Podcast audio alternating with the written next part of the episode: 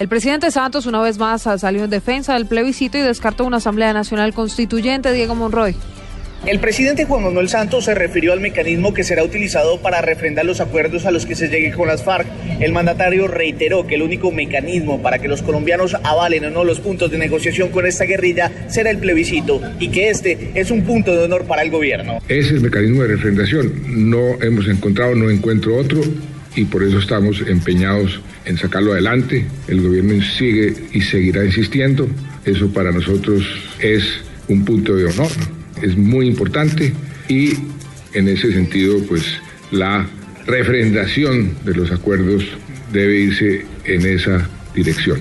Santos reiteró que ni el referendo ni la constituyente son mecanismos de refrendación para los acuerdos con las FARC. Diego Fernando Monroy, Blue Radio. 16. El IDEAM reportó el debilitamiento del fenómeno del niño en los últimos días. Sin embargo, advirtió sobre la llegada de la niña durante el segundo semestre de 2016. María Camila Roa.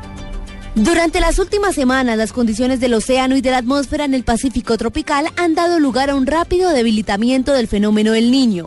De acuerdo con el último informe del Instituto Internacional de Investigación del Clima y la Sociedad de los Estados Unidos, se ha incrementado la probabilidad de un enfriamiento en la temperatura del Océano Pacífico tropical y una posible ocurrencia de un fenómeno de la niña hacia el último trimestre de 2016, pasando de un 57% en el informe del mes anterior a un 70% en el documento más reciente. Recordemos que en el niño la temperatura de la superficie del mar es más caliente que lo normal, mientras que en el caso de la niña es más fría. A pesar de esta información, es importante mencionar que en esta época del año los modelos presentan la más alta incertidumbre de predicción, situación que es conocida como la barrera de la primavera. Es decir, que aún es incierto que pueda consolidarse un fenómeno la niña en los próximos meses. María Camila Roa, Blue Radio. Tras 11 casos de cuerpos desmembrados que han sido hallados en los últimos tres años en Barranquilla, la Defensoría del Pueblo pidió a las autoridades aclarar esta situación. Diana Comas.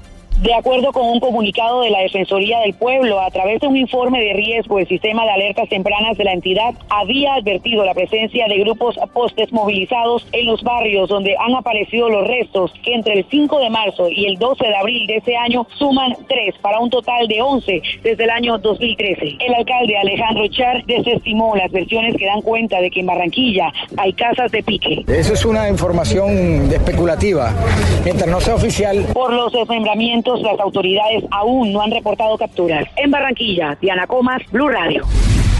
17. La Procuraduría se reunió con la Junta de Palabreros de La Guajira, esto con el fin de tratar temas ah, que tienen que ver con la salud, la alimentación y la inclusión en los planes de desarrollo. Joner Alvarado. Buenas noches, así es, hasta la comunidad de Iguouya, ubicada en el kilómetro 17 de la vía que de Rihuacha conduce a Valledupar, llegó la procuradora de familia Ilva Hoyos en compañía de la procuradora regional de La Guajira, un delegado de la Defensoría del Pueblo y un delegado de la Federación Nacional de Departamentos para reunirse con la Junta de Palabreros de La Guajira. Blue Radio habló con Andrónico Urbay y Puana, coordinador de esta junta, y esto fue lo que nos dijo. Por la cual está atravesando el Departamento de La Guajira en materia de salud, de agua y de sistema territorial. Y mirando a, mirando a ver cómo se incluye en los planes de las administraciones municipales, en la administración departamental, políticas que tengan que ver con la población guayú.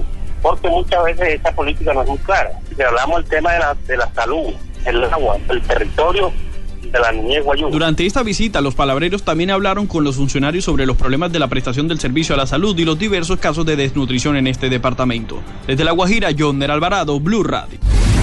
Tener gracias, 19, momento de los deportes. Corre riesgo la subsede para Medellín del Campeonato Mundial de Fútbol Sala de la FIFA. John Jaime Osorio con los detalles. En la visita técnica realizada por la FIFA en febrero se establecieron algunos requisitos como la instalación de silletería, el cambio de maderamen y la construcción de cabinas de transmisión para los medios de comunicación. Hasta la fecha no se han iniciado las adecuaciones y construcciones exigidas, por lo que la FIFA estudia la cancelación de la subsede como ya lo hizo con la ciudad de Ibagué.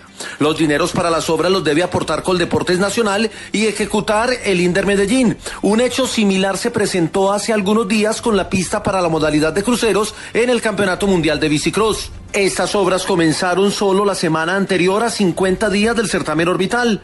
Para el caso del microfútbol, el ente que regula, que es la FIFA, es mucho más exigente y podría tomar la decisión la próxima semana. En Medellín, John Jaime Osorio, Blue Radio.